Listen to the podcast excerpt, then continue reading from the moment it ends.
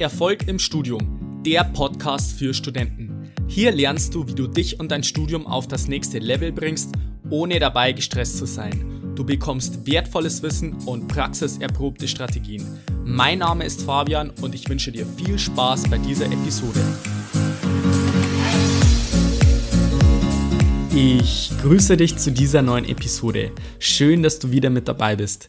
Die heutige Episode ist eine Spezialfolge, also du bekommst nicht wie sonst von mir Tipps für mehr Erfolg im Studium und es ist auch kein klassisches Experteninterview, so wie du das sonst immer gewohnt bist.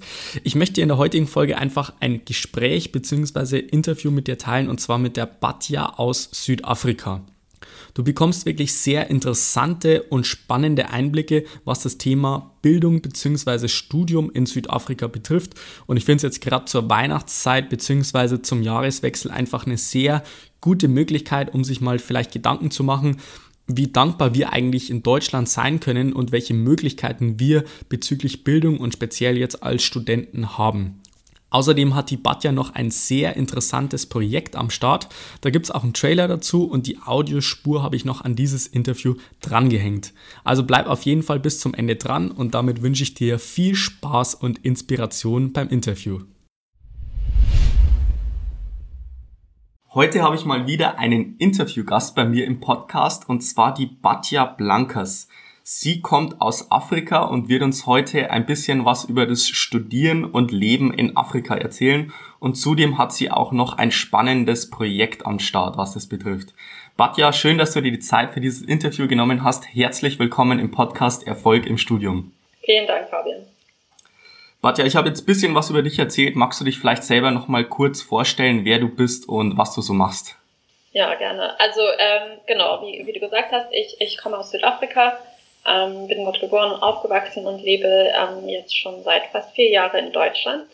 Ähm, ich habe auch in Deutschland studiert ähm, und während meines Studiums habe ich ein, ein Unternehmen gegründet, der heißt der Chancen International.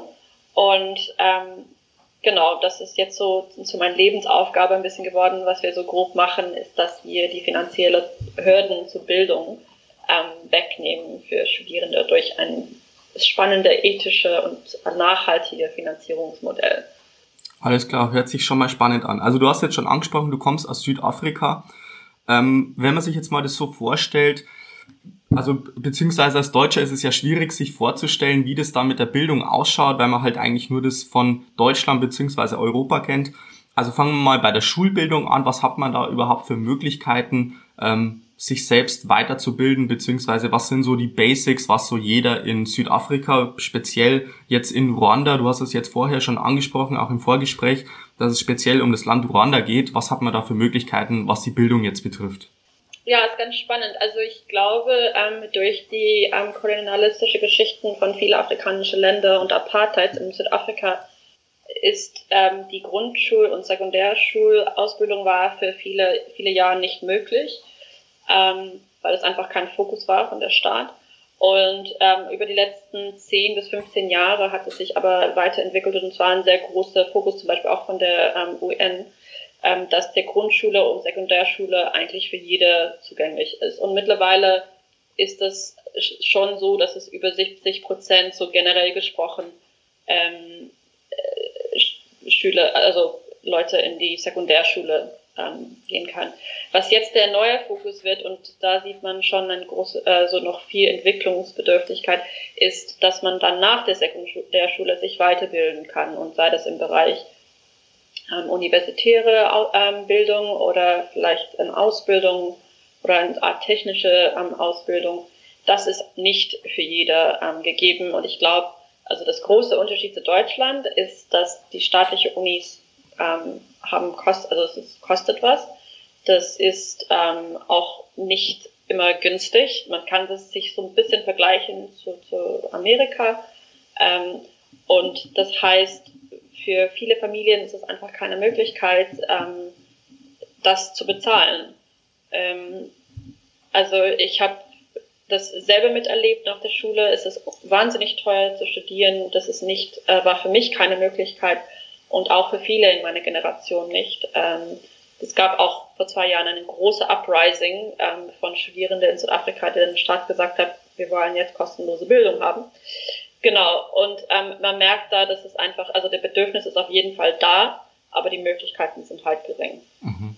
Und also hört sich schon mal extrem interessant an. Also was jetzt mich noch interessieren würde, wenn, wenn du jetzt beispielsweise ähm, das in Zahlen fasst, du hast es jetzt schon gesagt, du kannst es ungefähr mit den Studiengebühren in Amerika vergleichen im, im äh, Vergleich zu den zur Kaufkraft beziehungsweise zum Einkommen. Wie ist das jetzt in, konkret in Afrika oder in Ruanda? Äh, Gibt es da Zahlen, wo man sagen kann, den Betrag muss man jetzt für Studium rechnen und was haben die Leute beispielsweise im Monat oder im Jahr oder am Tag und so weiter zur Verfügung überhaupt, um das ganze Studium dann zu finanzieren? Also in Ruanda ähm, verdient ähm, bis 60 Prozent der Bevölkerung weniger als zwei Euro oder sorry, zwei Dollar pro Tag. Und ein, ein günstigeres Studium liegt so bei ein, ungefähr 1500 Euro. Mhm. Ähm, und dann kann man sich vorstellen, als eine Familie mit vielleicht drei oder vier Kindern, ähm, man muss auch für Schulgebühren in die, Sekund in die Sekundärschule zahlen, dann äh, wird 1500 Euro sehr schnell sehr teuer. Das ist eigentlich unleistbar, ähm, wenn man weniger als zwei Euro pro Tag verdient. Genau, und was auch noch dazu kommt, ist, dass viele, viele Haushalte halt von ein, ähm, einzelnen Eltern ähm, geleitet wird oder es gibt nur einen Elternteil in, in mehr als 70 Prozent von Haushalten in, in Ruanda. Das heißt, dass der Haushaltseinkommen wirklich nur von einer Person abhängig ist. Mhm. Interessant, ja. Also was, was jetzt da noch interessant wäre, also du hast es jetzt schon gemeint, eigentlich kann sich das fast keiner leisten. Das ist wahrscheinlich die absolute Oberschicht, die sich dann so ein Studium leisten kann. Ähm, was jetzt vielleicht noch interessant wäre, wenn man jetzt sagt, man geht jetzt auf diese Sekundarschule oder man hat jetzt diese Schulbildung in Ruanda beziehungsweise in Afrika bekommen. Ähm, wie geht's dann weiter für die meisten? Also wenn man dann kein Studium macht, ist es dann so, dass man auch eine normale Ausbildung macht oder arbeitet man dann direkt irgendwas in der Familie? Vielleicht gibt es irgendwie äh, Familienbetriebe, Landwirtschaft und so weiter. Wie kann man sich das vorstellen, so das normale Leben in Anführungszeichen, ohne dass man jetzt diesen akademischen Weg verfolgt? Wie kann man sich das da vorstellen? Ja, also ähm, äh, Ruanda hat eine Bevölkerung von ungefähr 13 Millionen Menschen und davon leben drei Millionen in der Hauptstadt Kigali. Und da ist halt, das, ist der große wirtschaftlichste Raum in Ruanda und ähm, der Rest ist eigentlich von, von ähm, Landwirtschaft ähm, aufgebaut. Und da ist es so, dass man äh, die Sekundärschule abschließt und dann sich meistens genau auf den Familien ähm, landwirtschaftlichen Betrieb fokussiert. Das ist das kann ganz klein sein, ne? das kann halt eine, eine kleine Fläche sein, wo man halt Kartoffeln anpflanzt ähm, oder, oder was Größeres. Ähm, genau, also es gibt einen sehr großen Fokus ähm, auf, auf ähm, also Weiterbildung von der Staat aus. Also die versuchen das zu motivieren. Das heißt, es gibt dann so kleinere Ausbildungsstätten auch außerhalb der Hauptstadt. Das ist aber ähm, nicht immer ähm, so gut aufgebaut, dass es die Arbeitsmarktnachfrage ähm, entspricht. Das heißt, dass man kommt, bekommt vielleicht die Möglichkeit, eine Ausbildung zu machen, sei das im Bereich ähm, Automechaniker oder so, aber es gibt vielleicht dann nicht unbedingt die Möglichkeit, dass man direkt einen Job findet. Ähm, genau, und die, die Leute, die das ähm, dann trotzdem leisten können, so eine Ausbildung zu machen, das kommt daher, dass es auch kulturell sehr gern gesehen ist, dass man sich weiterbildet. Das heißt, man macht alles, was man kann, um sich weiterzubilden. Oder man äh, macht vielleicht eine Jahr Ausbildung und dann machst du ein Jahr Pause und verdienst wieder Geld, ähm, irgendwie, also entweder auf im landwirtschaftlichen Bereich oder was anderes und dann gehst du zurück in die Ausbildung. Und das heißt, dass, dass es dann so über Stücke, über sechs Jahre oder so läuft, dass man sich ähm, ausbildet, wenn man das selber zahlen möchte. Mhm. Ich muss aber dazu auch sagen, was, was richtig ähm, eine große Unterschied macht in, in Ruanda, ist, dass der Staat ähm, eine gewisse Anzahl von Stipendien oder eine Art Darlehen ähm, pro Jahr vergibt und da bewerben sich viele Studierende dafür und das ist auch Haushaltseinkommen abhängig, ob man dieses ähm, Stipendium bekommt. Das ist aber schon begrenzt, also das sind ungefähr 10.000 pro Jahr und ähm, die Nachfrage liegt aber bei ungefähr 35.000. Also ja. Okay, interessant, interessant. Ähm, was mich jetzt noch interessieren wird, du hast es jetzt schon angesprochen, also kulturell ist es schon erstrebenswert, dass man sagt, äh, man will sich weiterbilden, dass man auch vielleicht irgendwie ähm, eine Ausbildung hat oder auch eine, einen Hochschulabschluss sozusagen. Äh, was mich jetzt, wie gesagt, noch interessieren wird, wenn man jetzt sagt, man stellt sich jetzt eine ganz normale Familie vor in Ruanda, die haben beispielsweise einen Familienbetrieb in der Landwirtschaft. Und da sagt jetzt einer der fünf Kinder beispielsweise, hey, er möchte jetzt nicht weiter da in der Landwirtschaft tätig sein, sondern praktisch äh, einen Universitätsabschluss haben und er möchte jetzt studieren gehen. Wie kann man sich das vorstellen? Ist es dann eher so, dass die Familie sagt, boah, wir haben jetzt einen, der hat vielleicht auch die Potenziale oder der hat vielleicht auch das Potenzial zu sagen, hey, der kann jetzt auch einen, äh, ein Studium anfangen und das auch erfolgreich abschließen, dass das dann innerhalb der Familie so ist, dass die dann wirklich sagen, hey, wir versuchen alles, auch die finanziellen Mittel auf die Beine zu stellen und dass die Familie sagt, hey, wir sind da stolz drauf. Oder ist es dann eher umgekehrt, dass man sagt, hey, man sucht, versucht den sozusagen klein zu halten und sagen, hey, nee, das ist nichts für uns und so weiter und eigentlich äh, solltest du lieber bei uns in der Landwirtschaft arbeiten. Wie, wie kann man sich das so ungefähr vorstellen, wie das da ist? Ja, ja, sehr gute Frage. Ähm, also ich, also eine, ein, jemand, der weiter studiert oder eine weitere Ausbildung macht, hat dann die Wahrscheinlichkeit, dass er vielleicht höher verdient. Und das sieht eine Familie schon als Vorteil, weil ähm, es gibt, also jeder Student fühlt sich dann verpflichtet, ähm, auch die Familie mitzuversorgen oder wenn die dann in die Arbeitsmarkt einen Job finden. Ähm, das heißt, dass es eher unterstützt wird ich würde sagen, es gibt halt einen Unterschied zwischen Männern und Frauen. Also ähm, das ist eher gesehen, eher gern gesehen, dass, dass, dass ein, ein, ein Mann sich weiterbildet, weil ähm, eine Frau eine bestimmte Rolle hat. Also Ruanda ist, das hat man auch ein bisschen mitbekommen in den Medien, die sind ziemlich fortschrittlich, was es angeht, von Frauenrechten und so weiter. Aber das muss man sagen, das ist sehr auf der Hauptstadt fokussiert. Ne? Das, das, hat, das hat, ist noch nicht ganz auf den ländlichen Ebenen durchgefiltert.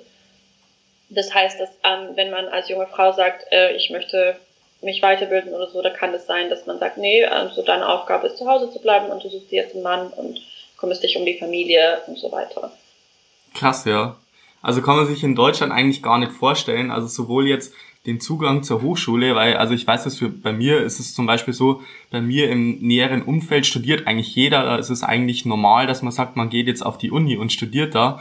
Und zum anderen ist es auch so, dass es halt äh, relativ krass ist, dass man dann auch sagt, hey, ich habe jetzt beispielsweise als Frau nicht die Möglichkeiten, wie ich es jetzt als Mann habe. Das ist jetzt bei uns eigentlich auch undenkbar, dass man jetzt sagt, die Frauen, die sollen eigentlich eher in der Rolle der Frau auch sozusagen bleiben und dann äh, zum Beispiel im Haushalt mitarbeiten oder halt äh, landwirtschaftsmäßig irgendwas machen. Und da ist es schon krass zu hören, dass es da auch noch diesen, diesen Unterschied gibt. Ja, also vor allem, ich glaube, also du hattest auch die Information bereitstehen. Wie bewirbt man sich für ein Studium? Welche Unis gibt es und so weiter? Also das gibt es im großen Teil auch für viele Leute nicht. Die haben, die, die haben, wissen nicht, was die Möglichkeiten sind. Und, und das ist schon mein großes Unterschied. Das heißt, man kann gar nicht überlegen, okay, was möchte ich eigentlich machen? Ähm, also zum Beispiel die, die Hochschule, mit denen wir zusammenarbeitet in, in Ruanda, ähm, ist eine Hochschule für Frauen und ähm, in die Bewerbungsphase ähm, tourt diese Hochschule nach jeder kleine Dorf und hält Vorträge und sind dafür Informationsveranstalten, um halt so viele Leute wie möglich zu erreichen, dass die wissen, dass es überhaupt diese Möglichkeit gibt. Ja, krass. Heftig. Ja, also wir haben jetzt schon ein bisschen über den Zugang zur Bildung gesprochen, was es da für Möglichkeiten gibt, auch gesellschaftlich, kulturell und so weiter. Jetzt möchte ich mal ein bisschen mehr auf das Leben als Student eingehen. Also äh, wie gesagt, du hast jetzt schon angesprochen, es gibt diese Sekundarschule, wo man halt ähm, die besuchen kann und danach gibt es die Möglichkeit, dass man eine Ausbildung macht oder daheim auch arbeitet. Ähm, angenommen, man möchte jetzt wirklich ein Studium anfangen und man hat jetzt nicht vielleicht diese finanziellen Mittel, um jetzt das sofort finanzieren zu können, was gibt es da so für Möglichkeiten? Also einerseits, dass man auch wirklich eine Hochschule besucht und andererseits, was gibt es dann auch so für Studiengänge oder wie kann man sich das vorstellen, wenn man sagt, man möchte jetzt wirklich diesen akademischen Weg anstreben?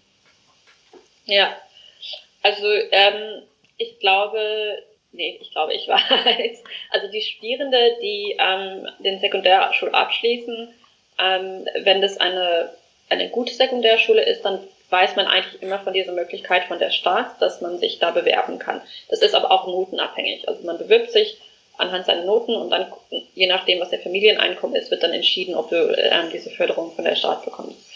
Was dann passiert, das ist ganz spannend, ist, du kannst deine Studienfächer nicht auswählen. Du kriegst dann einen Studiumplatz in ähm, ein eine Studium, die der Staat für dich ausgewählt hat, die halt ähm, je nach Arbeitsmarkt ähm, Nachfrage passt. Ähm, das heißt, was sehr oft passiert, ist, dass in, in, bei der staatlichen Uni, also University of Rwanda, ähm, äh, studierst du plötzlich ähm, Construction Management, obwohl das überhaupt nicht deiner Interesse entspricht. Ähm, genau, das ist der ein Weg. Dann könnte man sagen, okay, ich möchte eine Ausbildung machen und dann guckt man, was halt in der Nähe ist. Es gibt halt diese kleinere Ausbildungsstätten, wie gesagt. Und ähm, dann ist es wahrscheinlich so, dass du anfängst zu studieren und dann machst du vielleicht eine Pause, dass du wieder Geld verdienen kannst, um die nächste Studiengebühren zu bezahlen und so weiter. Also, dann gibt's aber auch einen Haufen äh, private Einrichtungen und die sind eigentlich ziemlich wichtig für die Bildungslandschaft, weil das ergänzt ähm, was die staatliche Angebote sehr schön. Und das ist ähm, oft ähm, kirchliche ähm, Hochschulen oder einfach ja, normale private Hochschulen. Und das ist dann eher frei, aber die fokussieren sich auch wiederum auf die Arbeitsmarktnachfrage. Also das heißt, du kannst wahrscheinlich in, also in Richtung ähm, Ingenieur äh, studieren. Ingenieurwesen, ja. Ingenieurwesen, danke. Ingenieurwesen studieren oder Business Management oder Entrepreneurship oder Information Technology. Ähm, weil die Sicherheit, dass du dann einen Job bekommst, ist dann eher ein bisschen höher. Ähm, also ich glaube, was einen sehr großen Unterschied ist, ist, dass man zum Beispiel in Deutschland auswählen kann, ob man Kulturwissenschaft studieren möchte. Und dann kannst du das an eigentlich fast jede große Uni machen. Und die Arbeits-, also die Jobmöglichkeiten da sind viel höher als, als zum Beispiel in Ruanda. Mhm. Spannend. Also das, was ich jetzt rausgehört habe, ist zum einen, dass wenn du jetzt sagst, du möchtest ähm, eine Universitätsausbildung haben und du hast auch vielleicht die finanziellen Mittel dazu, ob das jetzt über die eigene Familie ist oder fremdfinanziert, aber du hast jetzt die Möglichkeit, dass du an der Uni studierst, dann hast du aber selbst an der Uni nicht mal die Möglichkeit zu sagen, ich, ich studiere jetzt ein bestimmtes Studienfach und entscheide mich da aktiv dafür oder ich wähle jetzt aus, keine Ahnung, tausenden von Studiengängen aus, so ist es auch nicht, das finde ich schon mal krass zu hören, dass es da überhaupt nicht sorry, die Möglichkeit gibt. Ich muss dich da korrigieren, wenn das nicht klar genug war. Also es ist nur, wenn du durch den Staat gefördert wirst, dass ähm, ähm, dass du das nicht auswählen kannst. Aber wenn du das, das Geld hast, also wenn du von einer wohlhabenden Familie kommst, dann kannst du schon aussuchen, was du studieren möchtest. Mhm. Ah, okay, interessant. Aber wie, wie hoch ist dann der Prozentteil ungefähr von dem, die sich das äh, eigenfinanzieren kann und die, was dann halt äh, durch den Staat praktisch das Studium finanziert bekommen? Es liegt unter 10 Prozent. Unter 10 Prozent? Ja, ja, okay. Also dann gilt es auf jeden Fall schon für den Großteil der Studenten, die sagen, die sind jetzt praktisch nicht durch die eigene Familie finanziert, die müssen dann praktisch äh, die Studium praktisch nach den äh, wirtschaftlichen Kontext sozusagen sich danach richten und auch das Studienfach auswählen. Okay, krass. Ja. Das ist schon ich mal. Ich glaube auch, also die, die, die sehr, sehr wohlhabende Familien ähm, schicken auch deren Kinder im Ausland, um zu studieren. Also mhm. da, ist, da versucht man, was man, also man macht alles, um, um ein Ivy League, um ihn zu studieren, dann, wenn man halt sehr wohlhabend ist. Ja, okay, spannend. Ähm, gut, also jetzt sind wir schon beim Schritt. Ich habe beispielsweise als Studentin oder als Student in Ruanda das geschafft, an einer Uni zu studieren. Und ich habe da jetzt einen Studiengang bekommen und ich kann da wirklich studieren. Wie kann man sich da konkret dieses Studentenleben in Anführungszeichen vorstellen, wenn man jetzt das wirklich geschafft hat, da an einer Universität praktisch einen äh, Studienplatz zu bekommen? Wie schaut das jetzt? Wie schaut der All Alltag aus? äh, müssen die meisten noch nebenbei irgendwas arbeiten, zu Hause in irgendeinem Betrieb. Äh, was gibt's für Möglichkeiten, äh, wie man sich das Ganze aneignet? Gibt's klassische Vorlesungen? Also vielleicht magst du vielleicht irgendwas dazu erzählen, wie das dann konkret im Alltag ausschaut. Ja, also äh, sehr viele Studierende ziehen dann nach Kigali in der Hauptstadt, weil ähm, da die größere Bildungsinstitutionen sind. Es gibt ein paar andere kleine auch. Aber genau, man zieht halt wahrscheinlich erst weg von zu Hause. Ähm, und da gibt es halt verschiedene Studentenunterkünfte oder man zieht halt zusammen mit, mit Freunden, wie wir das hier machen. Ähm, ich glaube, dass das Unterschied ist, dass eine, eine Grundlage, die wir hier einfach als normal annehmen, wenn wir anfangen zu studieren, ist, ist da nicht gegeben. Und das sind zum Beispiel einfach so Life Skills, die unser Leben einfacher machen, das Studium. Und das ist ähm, wie man mit Computers umgeht oder ähm, Finanzwesen, wie man gut mit Geld ähm, sein Leben organisieren kann, ähm, zeitliche Planung, ähm, Sprachbarrieren. Ähm, das ist das ist alles da. Das heißt, ähm, das macht den Einstieg schon mal erst ein bisschen schwerer am Anfang. Es gibt viele Programme, um das zu überbrücken von vielen Institutionen. Das ist, das ist sehr wichtig und sehr gut. Ähm, aber dann, genau, dann fängt man an zu studieren und man gibt es sich alles. Also ich habe äh, noch nie so hochmotivierte Studierende kennengelernt wie in Ruanda.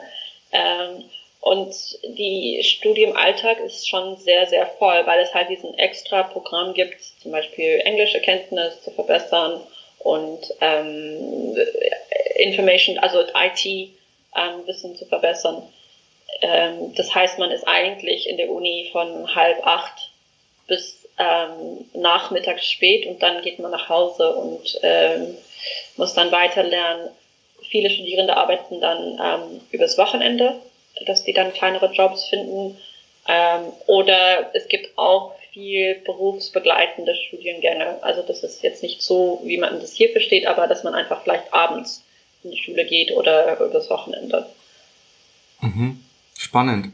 Also hört sich schon mal interessant an. Was mich jetzt wirklich noch interessieren würde, wäre, wie man dann sozusagen an das Wissen kommt. Also gibt es dann auch klassische Dozenten beziehungsweise Professoren, die dann an der Tafel stehen oder gibt es dann das irgendwelche PowerPoint-Präsentationen, wie es jetzt beispielsweise bei uns auch üblich ist? Äh, wie kann man sich das konkret vorstellen, das Studieren an sich? Sind es auch kleine Gruppen oder sind es eher größere Gruppen? Gibt es da Hörsäle und so weiter? Wie, wie kann man sich das konkret vorstellen? Ja, ähm, also es gibt, es gibt nur eine staatliche Universität in Rwanda, das ist die University of Rwanda. Und, und da kann man es eher so ein bisschen wie in, in Deutschland vorstellen, dass das ähm, sehr, äh, dass die Studenten sehr unabhängig lernen müssen. Das heißt, die gehen in eine Vorlesung und ähm, vielleicht gibt es ein Tutorium oder so an der Seite. Das ist aber, es wird mittlerweile langsam verändert, weil genau diese Grundlagen fehlen und dann merken die, dass die Studierenden halt gewisse Soft Skills oder andere Fähigkeiten ähm, nicht entwickeln können. Ähm, das heißt, man sieht in der private Unis, deswegen sind die auch so wichtig, eher kleinere Gruppen. Und das ist ähm, äh, erfahrungsorientiertes Lernen, ähm, dass man halt auch ähm, mit einem Tutor durch den ähm, bestimmte Fach durchgehen und gegenseitig das ähm, Leute beibringt oder dass man das sofort ähm, praktisch beziehen können. Das heißt, ähm, zum Beispiel ein Studiengang Entrepreneurship während der Studiengang musst du halt ein, ein, ein Unternehmen aufbauen. Und das auch ganz konkret, du kriegst ein ganz kleines Budget und du musst es halt in einer Gruppe, dann bildest du ein Unternehmen und du hast verschiedene ähm, Positionen und so weiter. Also, dass man halt äh, wegkommt von dieser nur Theorie, diese theoretische Seite, da ist es, glaube ich, sehr unterschiedlich wie in Deutschland. Mhm. Okay, spannend. Ähm, ja. Was mir jetzt spontan auch noch gerade einfällt, also wir haben ja in Deutschland sowohl jetzt von der Vorlesungen und so viele Möglichkeiten, dass, dass es bei uns auch schon wirklich gute Systeme gibt mit Tutorien und so weiter. Ähm, wie ist es in Ruanda bezüglich der, des Ressourcenzugriffs, sage ich jetzt mal, zum Beispiel Internet oder Bibliotheken? Gibt es da sowas, dass man sagt, man kann auch selber ans, äh, aus sich aktiv best nach bestimmten Ressourcen suchen, um praktisch den Stoff zu verinnerlichen? Oder wie schaut es da konkret aus? Also Ressourcen sind ein, ein, ein großes Problem und, und das ist auch zum Beispiel der Fokus von der BMZ im Bildungsbereich in Ruanda, dass die halt Institutionen oder Bildungsinstitutionen aufbauen, dass es halt genug Computers gibt und gutes Internetanschluss und so weiter, dass das passieren kann. Ja. Mhm. Okay, ja, passt. Alles klar. Jetzt haben wir schon ein bisschen einen Einblick bekommen, wie das Studentenleben so ausschaut und dass es halt wirklich sich äh, wirklich total zu dem von unserem Studentenleben hier in Deutschland unterscheidet, was jetzt so die Ressourcen betrifft, was auch sozusagen die Möglichkeiten betrifft innerhalb vom Studium, die Auswahlmöglichkeiten. Und äh, also finde ich schon mal extrem spannend. Jetzt möchte ich noch ganz kurz auf das Thema nach dem Studium eingehen. Wie kann man sich jetzt das vorstellen, wenn man jetzt sagt, man hat jetzt wirklich einen Universitätsabschluss oder einen Hochschulabschluss in Ruanda gemacht? Was hat man da für Möglichkeiten auf dem Arbeitsmarkt, sowohl jetzt in Ruanda als auch praktisch äh, in Afrika oder auch weltweit, dass man sagt, man ist jetzt mit dem Studium fertig. bleibt man dann wirklich in Ruanda? Gibt es da wirklich viele Jobmöglichkeiten, was jetzt Akademiker betrifft? Oder sagen dann die meisten, die gehen jetzt ins Ausland oder erstmal ins Ausland, um da wirklich Berufserfahrung zu sammeln? Wie schaut es da ungefähr aus? Wie kann man sich das vorstellen? Ja, es gibt mehr und mehr das Problem, dass ähm, Akademiker nicht leicht Jobs finden.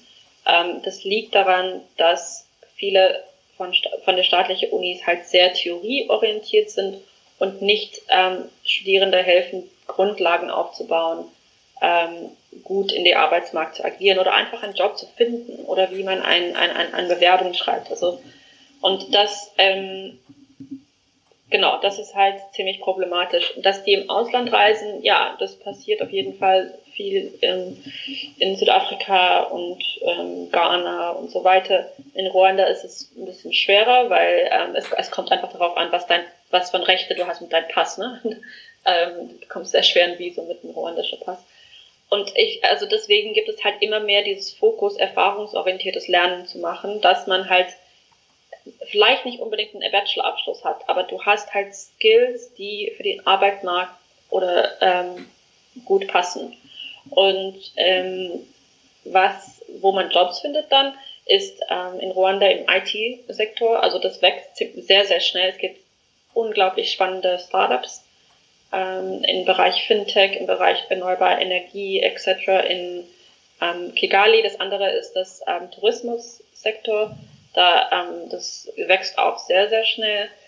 Ähm, und wir haben, also wir haben viel Forschung gemacht und da haben wir auch mit Arbeitgeber gesprochen. Und was tatsächlich wirklich wichtig ist für Arbeitgeber, ist, jemand anzustellen, der rechtzeitig zum Arbeit kommt, der gut mit dem Computer umgehen kann, der gute englische Niveau hat.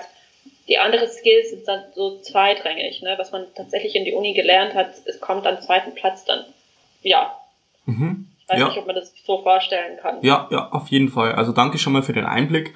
Ja, ich glaube, wir haben jetzt echt einen guten Eindruck bekommen, was jetzt das Studieren in Ruanda speziell betrifft. Also was ich jetzt rausgehört habe, also es gibt wirklich erschwerte Bedingungen, was das betrifft, also auch im Gegensatz zu Deutschland beziehungsweise Europa, dass es da wirklich teilweise auch an den, an den Basics fehlt, dass man sagt, hey, ich muss, bevor ich jetzt das Studium anfange, erstmal wie gesagt, eine Sprachbildung vielleicht mal äh, aufstellen oder ich muss sagen, ich muss mich jetzt erstmal mein, Computerwissen sozusagen auffrischen, dass ich lerne, mit dem Computer umzu, umzugehen. Wie gesagt, die Sprache und so weiter, dass das für uns eigentlich selbstverständlich ist, weil wir halt eine gute Schulbildung, bet, äh, was das betrifft, mit dem Abitur und so weiter, dass wir da echt schon gut aufgestellt sind. Also sowohl jetzt diese Bildungsthemen als auch die finanzielle Hürde sozusagen, was du jetzt schon angesprochen hast, dass das halt für 90 der 90 Prozent der Studierenden eigentlich dann nicht möglich ist, dass die dann sagen, die machen das eigenfinanziert und ähm, das finanziert äh, die Familie sozusagen, sondern das muss dann irgendwie fremdfinanziert werden durch irgendeinen Staat oder durch irgendwelche anderen Projekte. Und ähm, da kommst dann sozusagen auch du ins Spiel, was ich so mitbekommen habe.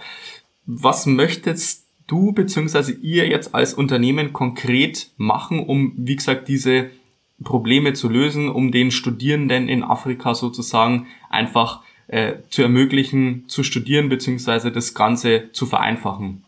Ja, also ich werde kurz ähm, darauf eingehen, ähm, was andere Möglichkeiten, was von anderen Möglichkeiten es gibt, ähm, Bildung zu finanzieren. Ich habe ein bisschen kurz angesprochen, was der Staat anbietet. Ähm, es gibt viele Stipendienprogramme, ähm, wie überall. Ähm, das ist aber nicht, also es ist nicht genügend für, für, für den Bedarf. Und das andere Möglichkeit ist, ähm, dass man, dass der Familie vielleicht ein Darlehen von der Bank rausnimmt.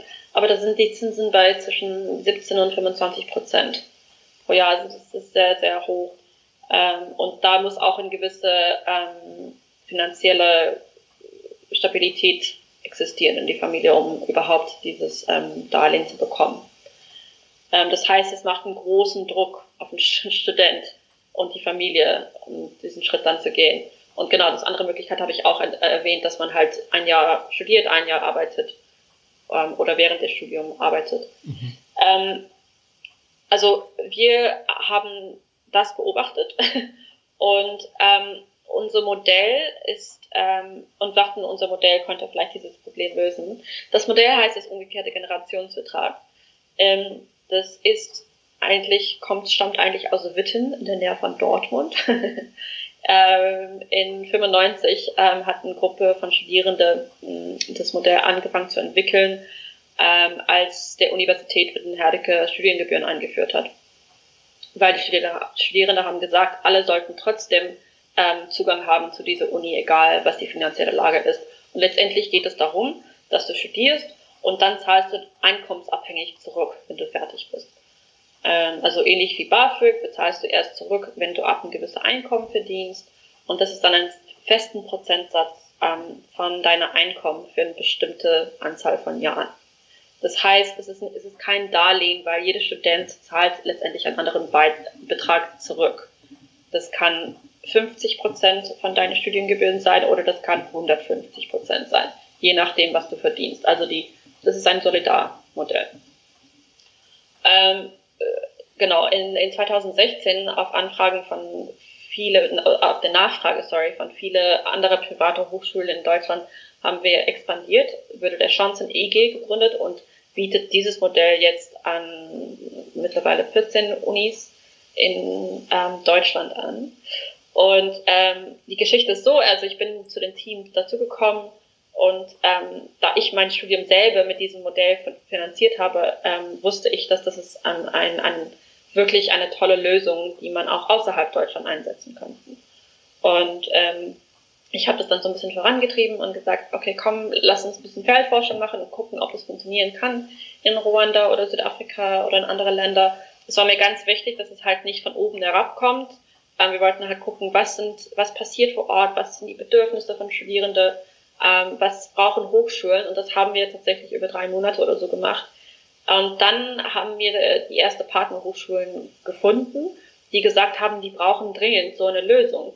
Weil ähm, ich habe also private Unis wollen wirklich Leute erreichen, die das nicht ähm, leisten können, ein Studium leisten können, aber die können halt nicht ständig Stipendien vergeben, weil das ist nicht nachhaltig. Und ähm, die haben unser Modell dann angeschaut und gedacht, das ist das perfekte Kombination von ähm, das Student muss irgendwann zurückzahlen, aber je nach was er kann. Also nicht einfach eine, wie eine Darlehen mit 17% Zinssatz, dass man 30% von seinem Gehalt gleich mal an die Uni zurückgibt. Und ähm, genau, deswegen ähm, haben wir dann angefangen, wirklich nach Nachfrage von Hochschulen. Das eine heißt Aquila Institut, das ist eine Hochschule für Frauen. Und ähm, jetzt ist es so, dass wir da 420 Studierende ähm, das umgekehrte Generationenvertrag ähm, angeboten haben. Die haben das in Anspruch genommen und haben angefangen zu studieren dieses Jahr. Und das wirklich Schöne daran ist, dass die können sich einfach auf das Studium konzentrieren. Und sie müssen sich erstmal keine Sorgen machen um die finanzielle Lage. Und dann auch, wenn die anfangen zu arbeiten, ähm, dann können die erstmal deren Grundbedürfnisse decken und dann fangen die an zurückzuzahlen. Und weil es auch ein Prozent ist, ist es einfach gerecht, indem dass wir wissen, unsere Studierende tragen andere Familienmitglieder. Die müssen, die haben viel mehr Ausgaben, als was wir uns vorstellen können oder viele mehr Verpflichtungen. Und da passt es dann ganz, ganz gut und macht es sehr ethisch, finde ich. Absolut, mega spannend. Sehr cooles Projekt. Ähm, was ich jetzt so rausgehört habe, also ihr habt ja einerseits das in Deutschland schon so erfolgreich umgesetzt. Du warst ja auch praktisch Teil von diesem Projekt oder von, von dieser, von diesem Generationenvertrag und dass ihr das jetzt in Afrika auch machen wollt. Meine Frage ist, habt ihr jetzt schon konkret äh, irgendwas umgesetzt, irgendwie irgendwelche Projekte ins Leben gerufen oder seid ihr jetzt da gerade an einem Punkt, wo ihr sagt, ihr braucht jetzt Unterstützung oder ihr möchtet jetzt irgendwas neu machen? Magst du vielleicht da auch ein bisschen was dazu erzählen? Ja, gerne. Also das, das Schöne an das, das Modell ist, ist, dass es halt nachhaltig ist. In, in Deutschland wird das finanziert von sogenannten Impact-Investoren, das heißt Investoren, die sehr wenig Rendite haben möchten. Ähm, aber die ähm, geben dann das Geld an, an uns und dann ähm, geben wir die umgekehrte Generationsverträge weiter und dann kommt es wieder zurück. Ähm, das wird erstmal nicht ganz so in Ruanda funktionieren. Das ist natürlich unser Ziel langfristig, aber das ist ein, ein, ist ein bisschen unsichere Lage. Es gibt die Währungskursrisiko und so weiter. Deswegen haben wir uns entschieden, uns zu fokussieren auf Spendengelder und so einen Topf aufzubauen von Spendengelder, die dann wirklich ähm, langfristig eingesetzt wird. Also die Studierenden zahlen trotzdem zurück, aber die Spendengelder würden dann, würden dann direkt wieder in die nächste Generation eingesetzt. Es macht es ganz spannend, weil die Spendengelder dann wirklich über Generationen wirkt. Und ähm, dazu haben wir gedacht, ähm, also dass wir vielleicht eine Crowdfunding-Kampagne dafür starten.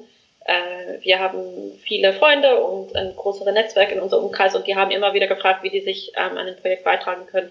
Und da dachten wir, eine Crowdfunding-Kampagne wäre eine super Möglichkeit. Ähm, das eine Crowdfunding-Kampagne zu machen, ist einfach sowieso spannend. Man lernt ganz viel. Ähm, aber das ist einfach eine sehr, sehr tolle Möglichkeit, Leute ähm, zu verbinden und unser Netzwerk aufzubauen. Also wir sprechen von unserer Chancen-Community und unsere Chancen-Community beinhaltet unsere Studierende sowohl als auch die Leute, die uns unterstützen.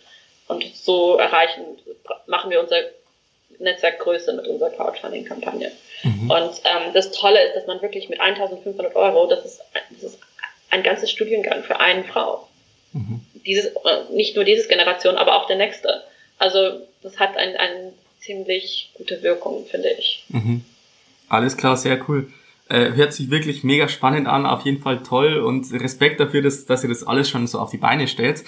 Ähm, meine erste Frage wäre jetzt bezüglich dieses Crowdfunding-Projekts. Wie lange läuft es jetzt noch? Also wie lange hat man jetzt die Möglichkeit, dass man da noch irgendwie Teil davon wird? Und die zweite Möglichkeit ist, wie kann man da euch unterstützen? Weil du hast es jetzt angesprochen, 1500 Euro für ein komplettes Studienfach, soweit ich jetzt das richtig verstanden habe, dass man da die Studiengebühren finanziert.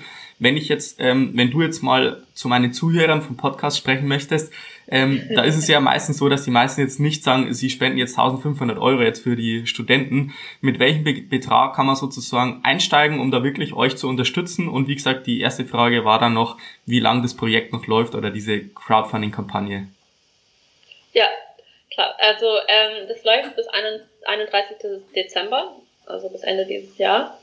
Ähm, und natürlich kann man weniger als 1500 Euro spenden. Ähm, genau, es fängt eigentlich schon bei 5 Euro an, ich glaube, und dann geht es so in Stufen bis zu 1500 Euro. Wir haben auch ziemlich coole Rewards, alles aus Ruanda ähm, oder ein sehr tolles Buch über Ruanda oder Kaffee aus Ruanda und ähm, genau, da kann man ähm, sich auswählen, was passt zu dem Budget. Ähm, was auch vielleicht äh, so ein kleiner Tipp für die Zuhörer. äh, man kann bis zu 200 Euro ähm, im Jahr absetzen für, für Spenden ähm, im, für Steuer. Also äh, wenn ihr Steuer macht, kann ich das nur empfehlen. ähm, aber genau, wir, wir freuen uns einfach, ähm, unser Netzwerk aufzubauen und da ist ein eine Beitrag von 5 Euro bedeutet schon was, weil es heißt einfach, das ist ein Zeichen von außen, dass, dass Menschen glauben an was wir tun. Und das ist das Tolle an einer Crowdfunding-Kampagne. Ja, sehr cool, sehr cool. Also wie gesagt, äh, extrem spannend dieses ganze Projekt. Es läuft noch bis Silvester, soweit ich jetzt das richtig verstanden habe, diesen Jahres. Also es läuft jetzt noch zwei Wochen. Von daher ähm, werde ich den Link von, von dieser Crowdfunding-Kampagne auf jeden Fall in die Shownotes packen. Dann kann man da mal draufgehen. Äh, ja, als Zuhörer sozusagen sich das mal anschauen und wie gesagt, wie du jetzt bereits erwähnt hast, also es müssen keine 1500 Euro sein, man hilft schon mit kleinen Beträgen, beispielsweise mit 5 Euro, dass man einfach Teil davon wird und einfach dann signalisiert, dass man das ganze Projekt auch unterstützen möchte.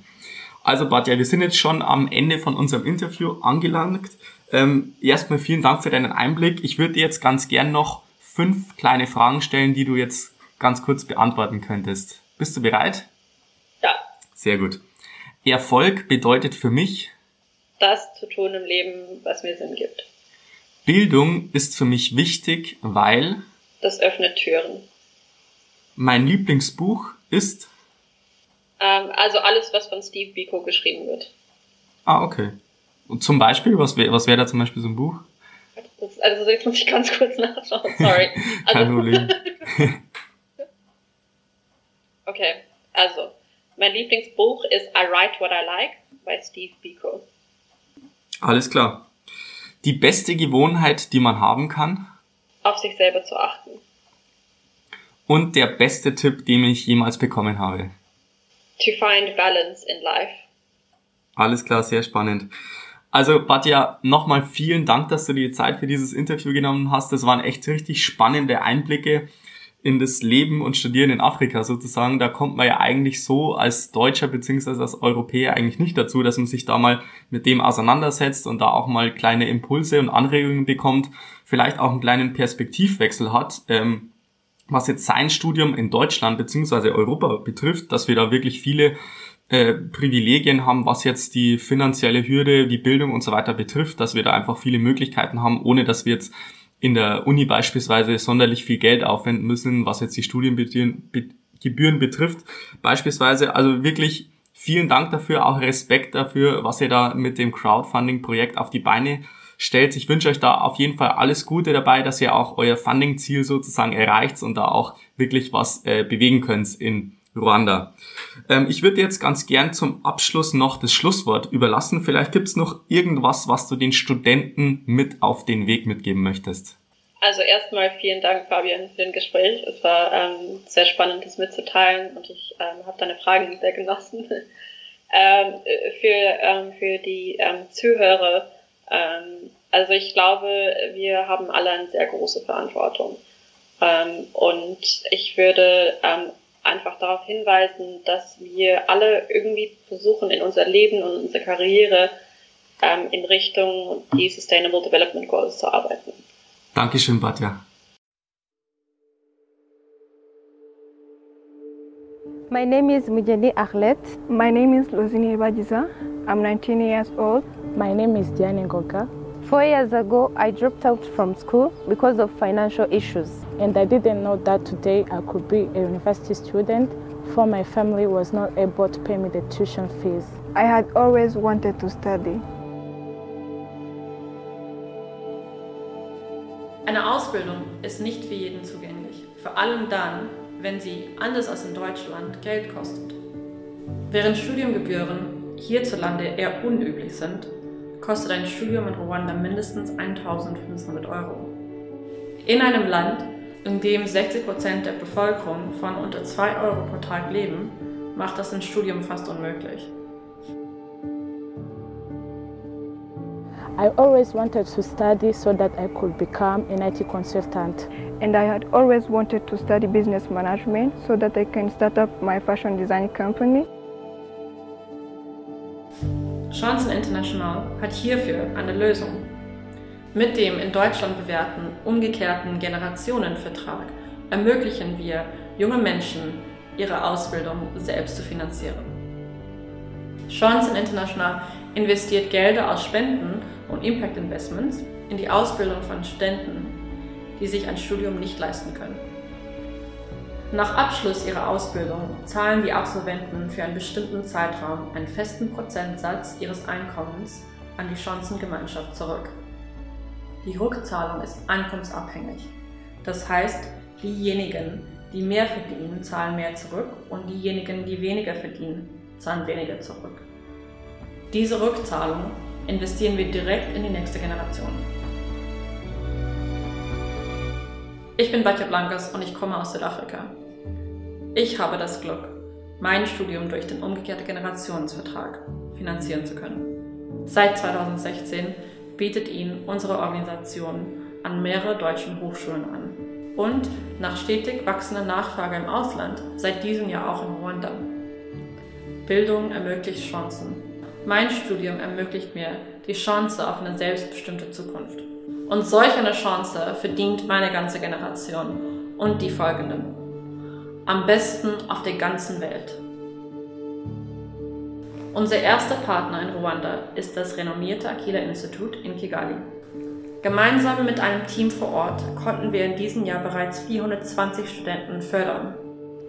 I believe every individual should have the opportunity to further their skills, discover their talents, and therefore build a career where they feel safe and fulfilled. Mit nur 1500 Euro können wir einer Frau ein ganzes Studium an der Aquila Institut ermöglichen. Jetzt seid ihr gefragt. Unterstützt unsere Kampagne. Macht sie bekannt. Gemeinsam können wir Zukunftsperspektiven in Ruanda schaffen. Nelson Mandela said, The education is the most powerful weapon we can use to change the world.